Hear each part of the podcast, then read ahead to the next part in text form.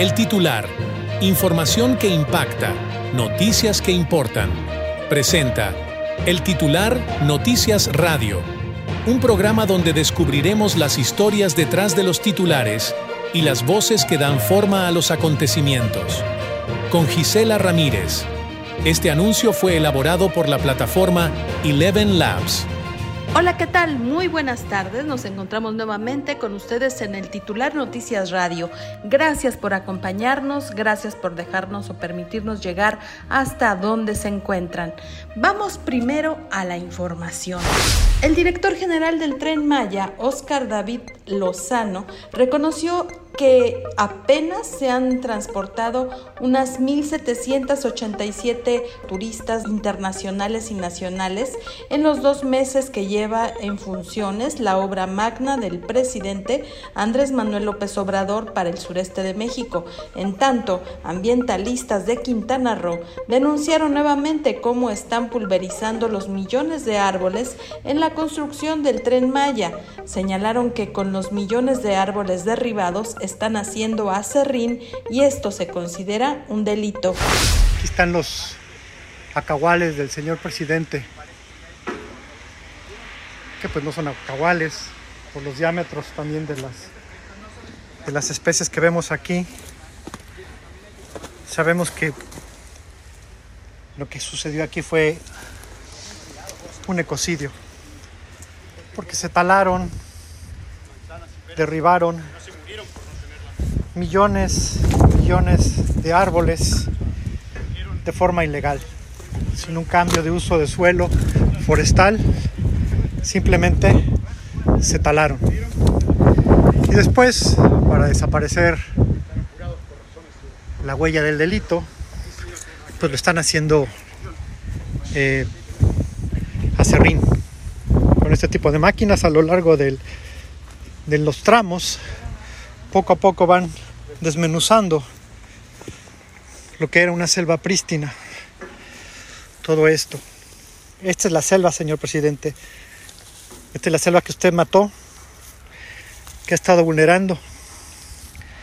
Mucha gente podrá decir que eso de allá es progreso, pero no es progreso si se hace sin eh, estudios de impacto ambiental y de forma ilegal, como se ha hecho el tramo 5 del tren Maya se nombró una eh, obra supuestamente de seguridad nacional. Pero seguridad nacional sería proteger el agua, porque más de 15.000 pilas de concreto están atravesándolo. Este es su legado, señor presidente. Por esto lo vamos a recordar. El presidente Andrés Manuel López Obrador insistió en eliminar al Instituto Nacional de Acceso a la Información Pública, el INAI, al considerar que la transparencia puede lograrse a través de la Secretaría de la Función Pública o en el Poder Legislativo o en la Auditoría Superior de la Federación o en la Fiscalía General de la República. Que la transparencia pues esté en la Secretaría de la Función Pública o en el Poder Legislativo, en la Auditoría Superior de la Federación o en la Fiscalía General de la República. La organización con causa informó que las y los pacientes que urgen de una hemodiálisis o quimioterapias no pueden realizárselas en el Hospital Regional de Alta Especialidad de Oaxaca ante la falta de medicamentos. Más de 100 hectáreas se siniestraron en Tierra Colorada este fin de semana, perteneciente a Santa Catarina Ixtepeji en la Sierra Norte de la entidad oaxaqueña, luego de un intenso incendio este fin de semana. Las autoridades estatales y federales llegaron tarde y limitadas, acusan habitantes quienes recibieron ayuda humanitaria de la propia ciudadanía. Vamos a una primera pausa y continuamos en el titular Noticias Radio. Continuamos en El titular Noticias Radio con Gisela Ramírez. Síguenos en Twitter y YouTube como arroba titular noticias, en Facebook como titular noticias MX y en Instagram como arroba el titular noticias. Continuamos en el titular Noticias Radio y es para mí un gran gusto platicar ahora con Gaby Sterling. Ella es una de, de pues las muchas integrantes de esta sociedad civil que se preocupa no solamente diciendo las cosas, participando en redes, sino con hechos, actuando por una mejor condición de todas y todos los ciudadanos. Y bueno, pues algo muy importante se está preparando, es una marcha ciudadana y hablamos de ciudadanía, pero a veces no sabemos bien a bien quiénes son estos ciudadanos y Gaby es una de ellas. Muy buenas tardes. Hola, ¿cómo estás? Eh, muchísimas gracias por invitarme. Gracias a tu público por escucharnos y pues mira, los ciudadanos que hemos decidido dejar de quejarnos, pues te puedo decir, amas de casa, empleados, este mini, mini empresarios, obreros, somos ciudadanos que nunca habíamos pensado en un tema político y porque siempre nos han dicho que participar en política es ser candidato de algo y realmente lo, lo que hemos visto es que no es así, sino es ser, en lugar de ser eh, habitantes, convertirnos en ciudadanos. Eso es lo que somos, ciudadanos. Y bueno, sobre todo porque ahora hemos visto eh, lo que antes parecía que era normal, tener derechos y obligaciones y que dábamos por hecho que estaban garantizados, pues hemos visto a lo largo de los últimos años que no es así, que en cualquier momento si llega una autoridad que no quiere la democracia, la libertad, en fin, en diferentes circunstancias, estos derechos que para nosotros eran comunes, pues ya no lo van a hacer, ya no lo son y poco a poco hemos visto cómo cambia todo en un momento. ¿Qué fue lo que te hizo a ti colaborar, participar y, hacer? Mira, eh, yo te puedo platicar rápido. Este, en el 2017, eh, déjame decirte, yo soy de Torreón, Coahuila, y en el 2017 en mi estado me di cuenta que la gente no participábamos pero también me di cuenta que las mujeres no participábamos y en ese tiempo andaban las mujeres que queríamos cosas, que queríamos leyes para nosotras. Entonces yo me decía, me preguntaba, bueno, si no participamos, ¿por qué nos tendría que hacer leyes para nosotras? ¿Sí? Esa era, esa fue mi inquietud y mi respuesta. Entonces dije, bueno, vamos a convocar a salir a las mujeres a votar. A partir de ahí me di cuenta de la apatía o de la falta de interés por desconocimiento de que qué era la política. Y la gente me decía, es que a mí no me gusta la política. Y ahí fue cuando me di cuenta que teníamos que ciudadanizar a la política y que los ciudadanos se dieran cuenta de que es la política. Y ahí empezó mi caminar en estar platicando en reuniones, primero de mujeres de 10 en 10 y después invitamos a los amigos, al compadre, al, a los compañeros de trabajo y nos fuimos dando cuenta de que no participábamos y después nos quejábamos. Ahorita hablabas de los derechos y te puedo decir, pues todo derecho y todas estas cosas que pedimos pues llevan una obligación eh, te puedo poner un ejemplo, en el 2018 votó, votaron 30 millones por el gobierno actual, ¿sí? Y la gente dice es que votó la mayoría. A ver, no, eso es una mentira. 60 millones de mexicanos no salieron a votar, lo cual también significa que tomaron la decisión de que 30 millones tomaran una decisión por ellos. Esa es la realidad. Entonces, ¿por qué nos quejamos? ¿Sí? Si no queremos lo que nos sucede, si queremos que se respeten nuestros derechos, pues entonces también tendríamos que hacer lo que nos toca, que es la obligación, es votar, por llamarlo así. Y hoy por hoy estamos en circunstancias para muchos mucho más complicadas que antes. Eh, se han visto diferentes eh, momentos en los que se ha podido perder eh, tribunales, eh, instancias como el Instituto Nacional de Transparencia, de Acceso a la Información y, así varias instancias que desde el gobierno federal nos han dicho que no sirven, que son inútiles, pero en, la realidad, ¿qué pasa con, con las y los ciudadanos de pie que a veces sí tienen que recurrir a estas instancias? Eh, ¿Cuál es el panorama que como ciudadana has visto que te está ahora haciendo otra vez este llamado a participar? Mira, lo que sí te puedo decir es que eh, todos los días este gobierno amanece con una intención de destruir alguna institución. Creo y estamos casi seguros por lo que hemos visto, ¿sí? Que pudiera ser la última vez que podamos tomar esta, esta decisión de salir a votar libre y pacíficamente. Ha sido una situación del gobierno omiso ante los hechos de violencia.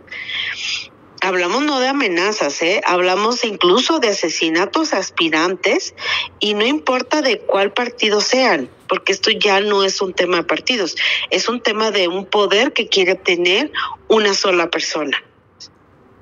Estos indicios nos hablan de, de que vamos directo a una dictadura.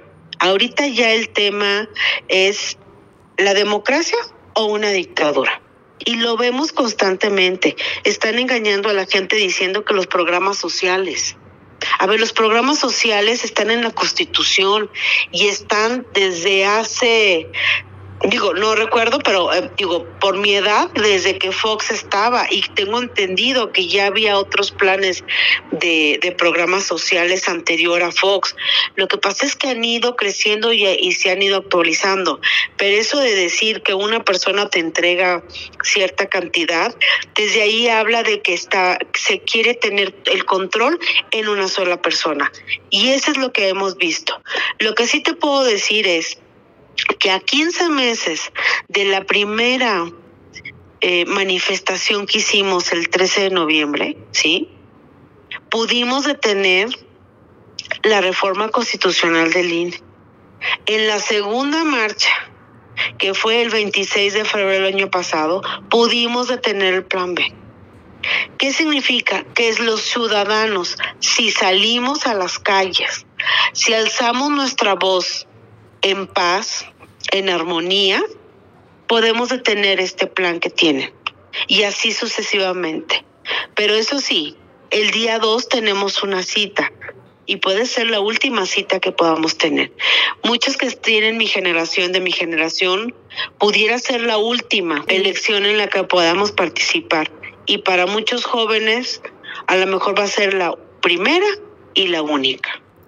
Gaby, y vemos que hay, vemos con preocupación muchos problemas que tarde o temprano no, no es solamente un tema de participar en política, estamos hablando de eh, el derecho a, la educación, el derecho a tener eh, pues un seguro social o de liste o de acceso a, la salud. Eh, estamos hablando que más de 50 millones de personas ya no tienen acceso, se desapareció el seguro social y como ese muchos fideicomisos, en fin, hay varias situaciones que nos están dejando en la indefensión como ciudadanos, aunque nos siguen cobrando los impuestos a todos, ¿no? ¿Cómo te preocupa como ciudadana el hecho de que esto está cambiando aceleradamente? Eh, no sé si tú hayas percibido si es de un año aceleradamente que está sucediendo esto y que efectivamente pues pareciera que están acorralando a todos en México. Mira, es correcto. En el último año han acelerado el paso porque como están viendo que la sociedad estamos despertando, están acelerando el paso. Ahora salen con que, que, nos quieren dar eh, cuando te jubiles o pensiones el 100%. O, a ver, si, si ya no tenemos recursos, ya no hay dinero para las medicinas porque se está yendo el dinero, en no sabemos en qué. Bueno, sí lo sabemos, en las campañas. Ahorita uno de los problemas más grandes es que no hay medicamentos.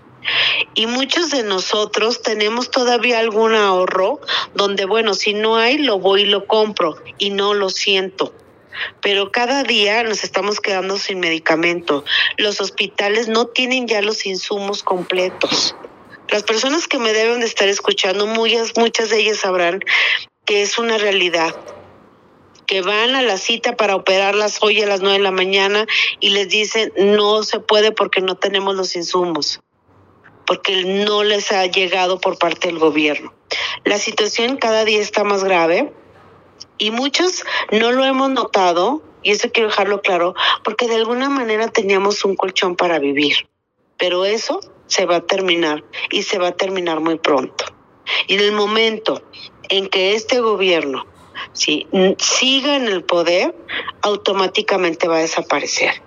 Aquí uno de los temas principales también es que como ciudadanos y como organización que es a la cual yo represento Poder Ciudadano, estamos trabajando para que como ciudadanos ganemos por lo menos 158 distritos electorales federales, porque con eso también garantizamos que el Congreso esté del lado de los ciudadanos.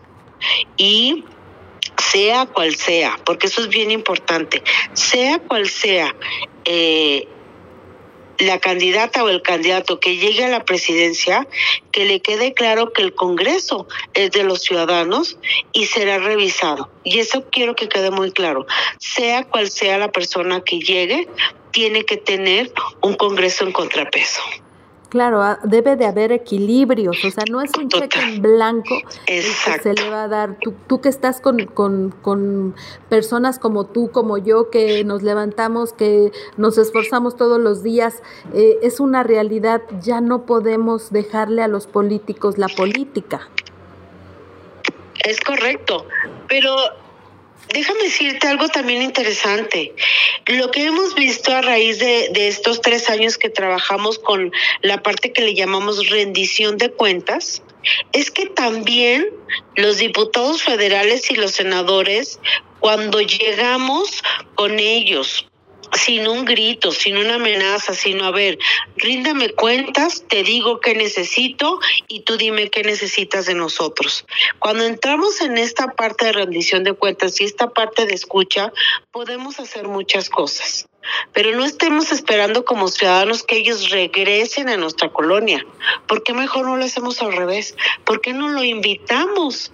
A través de una serie de documentos que vengan a tener esta rendición de cuentas con nosotros y poder tener estos diálogos, porque al final nosotros los elegimos y dejarles claro de que si no somos escuchados, entonces, pues no sabremos si tendrán nuestro voto para las próximas elecciones.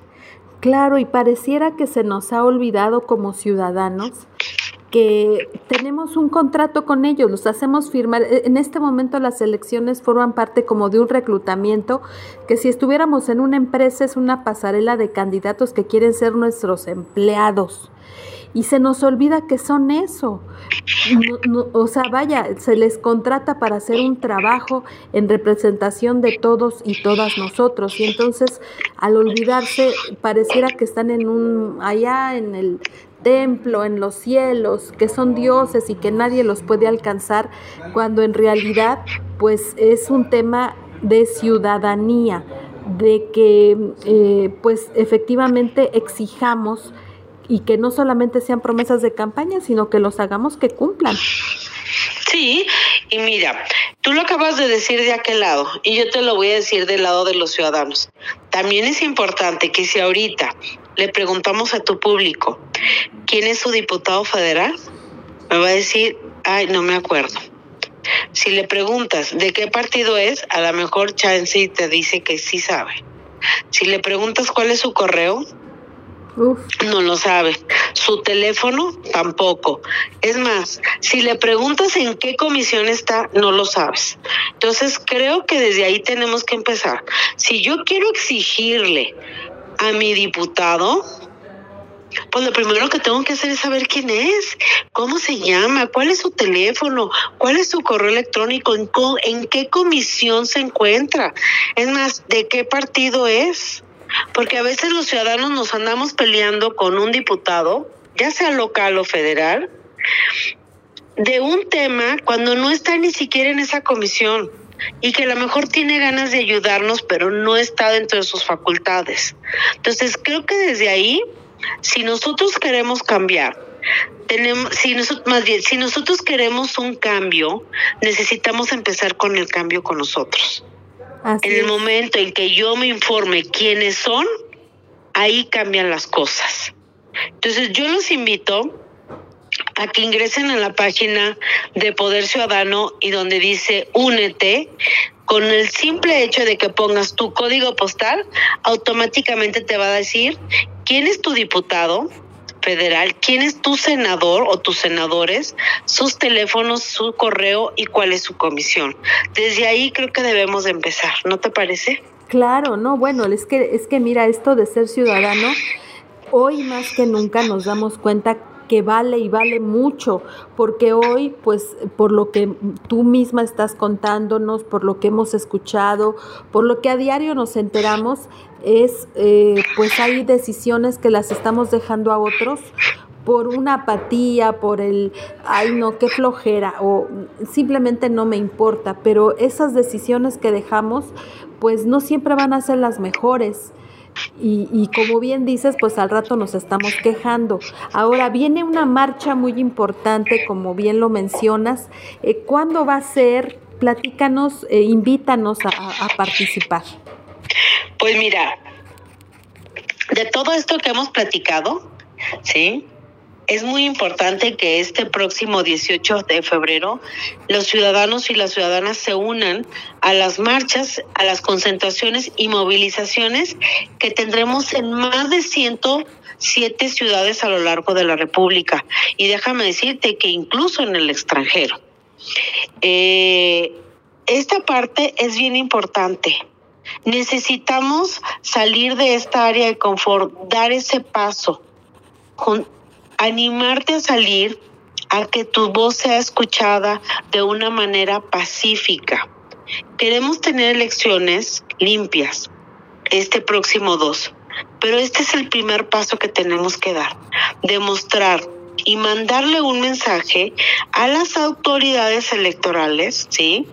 Que nuestro voto no se toca y que aparte tienen que contar y muy bien pero la única forma de poderlo hacer es que las autoridades incluso el presidente y muchos funcionarios de este gobierno nos vean unidos en estas más de 100 ciudades que vamos a participar. Obviamente, la máxima de las marchas pues va a ser en el Zócalo. Sin embargo, pues son 107 ciudades que van a participar con este, con este amor por México y por eso los invitamos a que busquen a través de las redes sociales de Unidos y de las seis organizaciones, incluso de organizaciones locales de, de la ciudad o el estado que nos estén escuchando, busquen nuestras redes sociales para que vean la dirección y el lugar de dónde inicia o dónde termina estas manifestaciones que tendremos.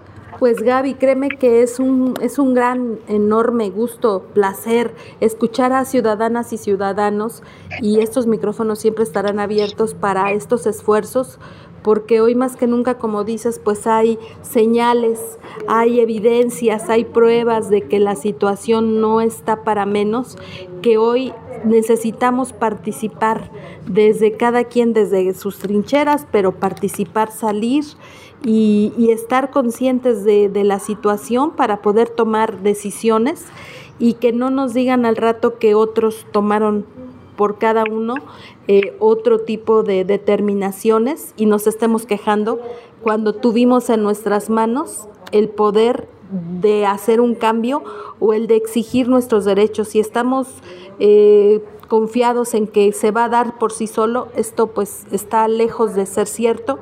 Hoy necesitamos participar como tú lo dices. Mira, cuando me preguntan, ¿y cómo participo? Simplemente lleva a 10 personas a la marcha, comprométete a llevarlas y regresarlas a su lugar de origen. E igual, el mismo día 2 de junio, ¿sí? De julio, tú, tú eh, conviértete en este defensor de la democracia lleva a 10 personas a votar, que sea tu compromiso, no necesitamos hacer más. Mucha gente dice, bueno, es que yo no soy una super líder y no tengo, conozco. A ver, no necesitas conocer. Comprométete a llevar a tu familia a votar y que te comprueben que están votando. ¿Por quién van a votar? Por quienes ellos quieran, pero que salgan a votar. Porque este es un tema de democracia y la mayoría tiene que decidir y esa será la democracia que tengamos en los próximos en los próximos años. Pues Gaby, nuevamente te reitero la, la, gratitud por darnos esta, esta oportunidad de platicar contigo, invitarte las veces que tú lo requieras, porque esto, esto es de ciudadanos entre ciudadanos para la ciudadanía y, y pues es México al final de cuentas, ¿no? No, hombre, te mando un gran abrazo a ti y a tu auditorio y bueno, nos seguiremos viendo por aquí. Claro que sí, vamos a una pausa y continuamos en el titular Noticias Radio. Continuamos en El Titular Noticias Radio con Gisela Ramírez. Síguenos en Twitter y YouTube como arroba titular noticias, en Facebook como titular noticias MX y en Instagram como arroba el titular noticias. Amigas y amigos del titular Noticias Radio, pues estamos ahora con una maestra mezcalera, Lilia Hernández. Ella es de la zona de Mitla y pues me da mucho gusto saludarte, querida Lilia. Eh, cuéntanos, por favor, en qué consiste este emprendimiento que tienes, desde cuándo haces mezcal y cómo es el proceso. Hola, buenas tardes Gisela, muchas gracias por este espacio pues sabemos que el mezcal ha tenido un auge en los últimos años, aunque sabemos que tenemos muchísimo tiempo produciendo el mezcal, eh, porque últimamente sabes que se ha ocupado hasta para temas curativos. Claro, todo con medida, nada con exceso. Em, fíjate que el mezcal que nosotros producimos es un mezcal que está en diferentes tierras. Está parte en Matatlán, y otra, otra parte de la producción de mezcal en San Juan del Río. Eh, te voy a hacer como la diferencia de uno y otro. Los dos son muy ricos en sabor, en sus minerales, pero sobre todo el de San Juan del Río es muy dulce, porque ahí pasa precisamente el río y la tierra eh, y las matas del, mezcal absorben para las matas del mezcal el agua necesaria solamente. Es un proceso muy natural desde su producción. Entonces el, el aguamiel pues es dulce, es muy sabroso y pues se producen diferentes mezcales, generalmente el espadín y algunos silvestres, ¿no? Como el tobalá, el arroqueño, eh, eh, y otros tipos. Hay muchísimas variantes de mezcales, pero el más común es el espadín. Entonces, pues este emprendimiento nació aproximadamente en el 2016 y pues hemos estado produciéndolo, comercializándolo. Es un mezcal eh, etiquetado ya, eh, es un mezcal certificado. Entonces, pues los invitamos a, probarlo. Eh, la marca se llama Tierra Mestiza, una de las marcas, y la otra marca se llama Nanlil. Nanlil, Nanlil es señora Lilia, ajá, en Zapoteco, en el Zapoteco del Valle.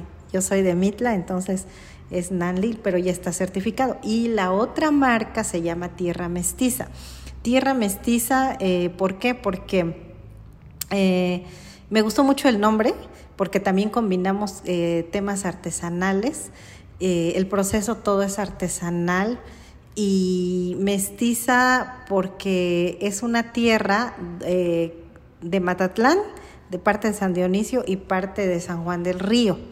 Y aparte de eso, también la marca me gustó muchísimo, el nombre y todo, porque agregamos algunas artesanías a través del mezcal, como ollitas de barro, este, en carrizo, por ejemplo. Tratamos de hacer muchas cosas artesanales, ocupamos barro para también algunas botellas, entonces por eso se le llamó tierra mestiza, ¿no? Y comúnmente pues con las botellas normales de vidrio y también ocupamos botellas de vidrio soplado y todo. Entonces los precios son accesibles. Sabemos que la competencia aquí en Oaxaca, en el estado, no es tanto, no es tanto acá, ¿no? El, aquí es más un proceso de artesanal y apreciar ese proceso de, artesanías, valorar todo el proceso desde la producción, ¿no? Eh, del, del mezcal que que los maestros mezcaleros em, pues siempre son los que se llevan el mayor trabajo del mezcal.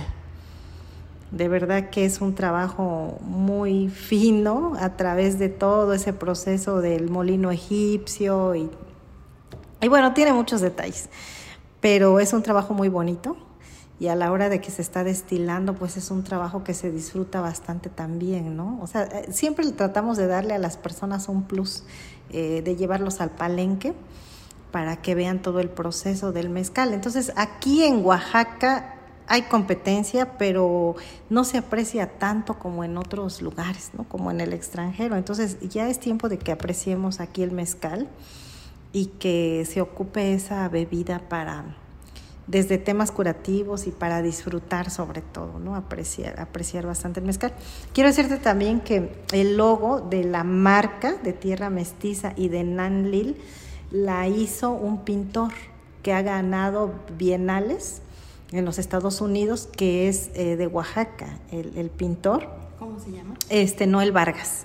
Noel Vargas es un pintor eh, eh, pues conocido ya, pero que sobre todo le da un plus a sus pinturas, ¿no? Entonces, están muy bonitas las, las pinturas que él hace y también hace grabados. Entonces, por eso es una marca muy especial, porque tratamos también de que en cada botella vaya impreso el trabajo de algún artesano de Oaxaca. Y eso le da un valor agregado a las botellas y obviamente al mezcal. Y, bueno, además, este, me imagino que son muchos empleos, o bueno, son empleos que eh, en Oaxaca pues no tenemos tantas fábricas, no tenemos tanta industria, pero la del mezcal es una de ellas y ha sido exitosa. ¿Cuántos empleos crees que se generen en tu marca? Ah, bueno, pues sí, bastantes, porque es desde las personas que se ocupan para sembrar el, el maguey, eh, bueno, desde que se gima y todo eso. Entonces, pues sí, alrededor de unas 40 o 50 personas, porque a la hora de envasar también el mezcal se ocupan personas. Eh, entonces, siempre se le trata de dar un valor agregado a todo lo que hace cada área, desde la siembra, desde la cosecha, desde todo el cuidado de la producción que tarda varios años. Em, sí se ocupan muchísimas personas y sí se generan empleos. Entonces, cada persona se capacita en el área. Eh, en el momento en que también se está destilando el mezcal, igual hay personas exclusivamente para destilar el, mezcal y se tienen que capacitar en esa área de destilado para que salga un mezcal muy limpio, muy limpio. A veces lo piden a, lo mejor a 40 grados, a 45, a 50 grados, depende de, de quién lo quiera consumir o hacia dónde se va a canalizar el consumo pero pues todas las personas que están alrededor del trabajo del mezcal, desde su producción hasta ya la comercialización, pues son personas que le van a dar un valor agregado a cada...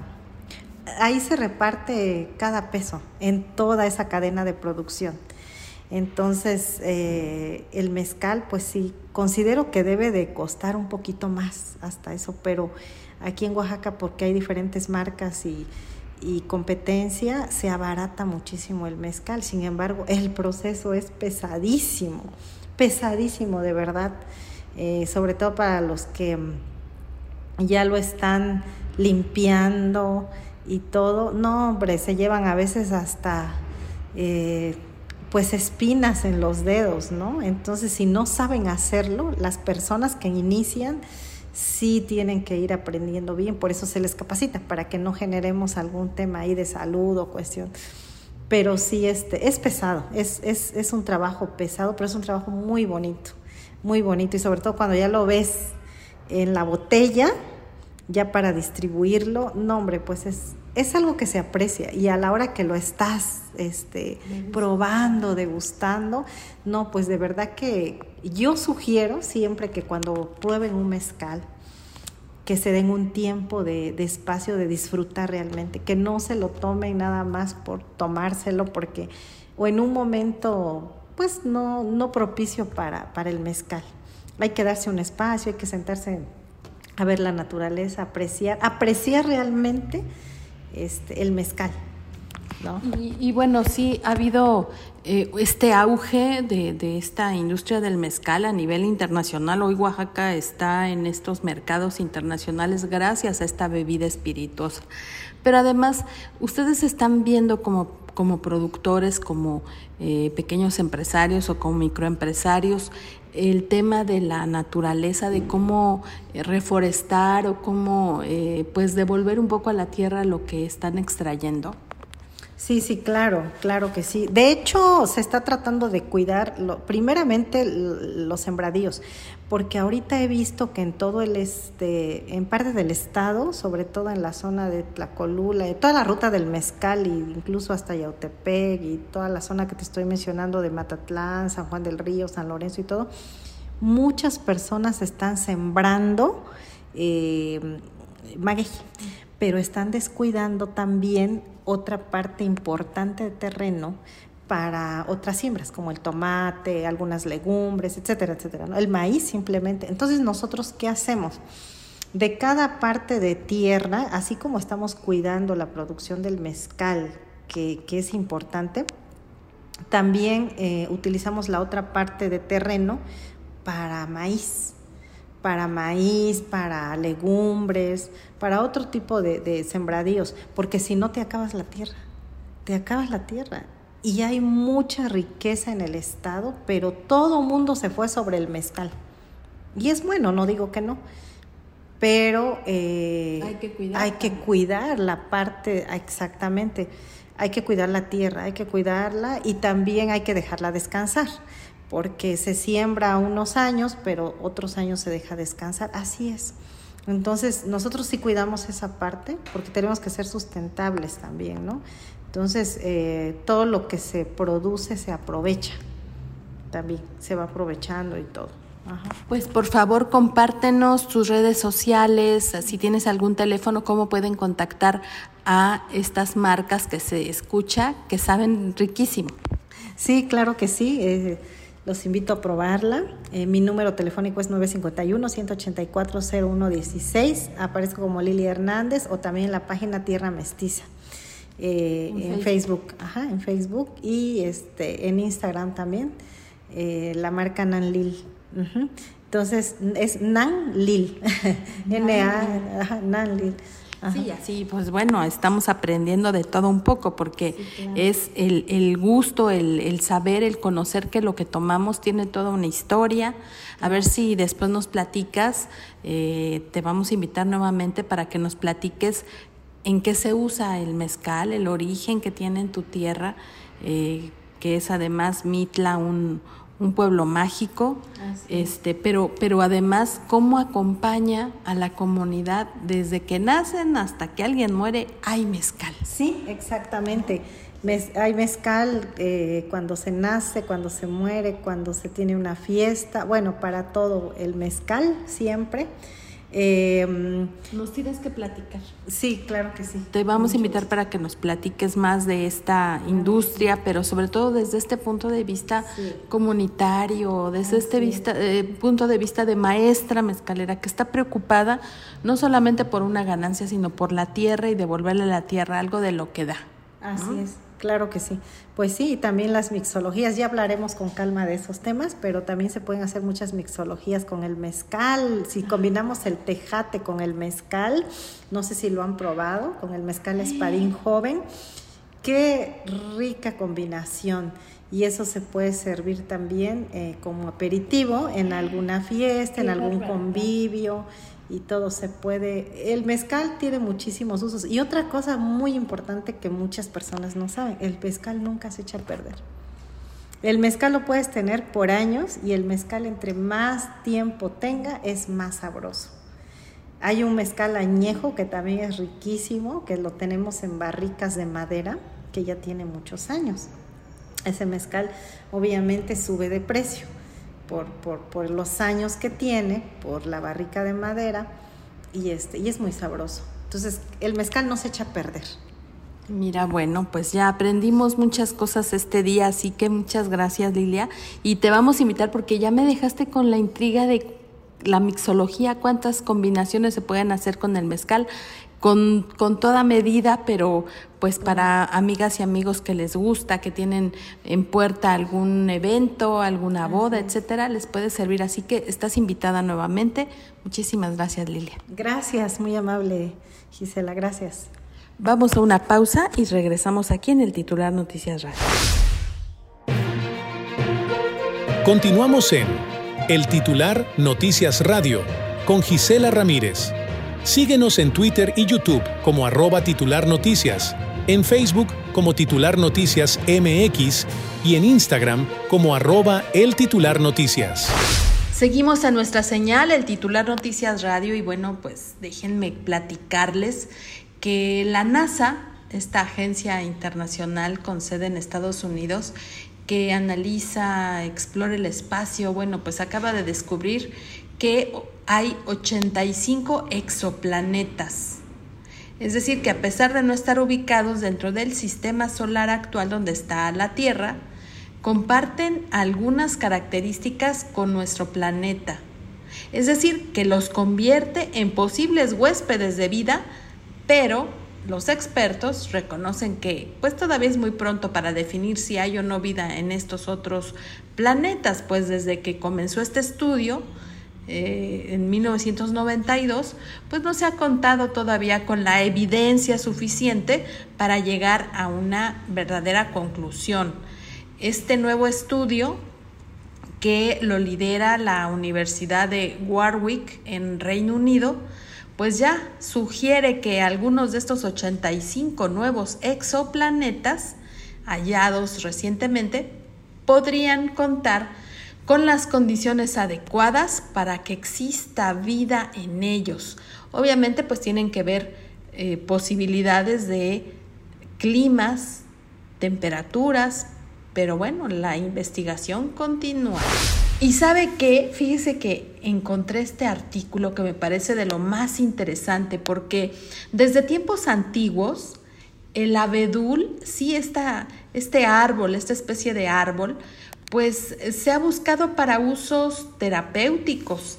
Y imagínense que una de sus propiedades, la, de las más importantes, es la capacidad que tiene para eh, abordar, para tratar los problemas relacionados con el exceso de sal y agua en el cuerpo humano.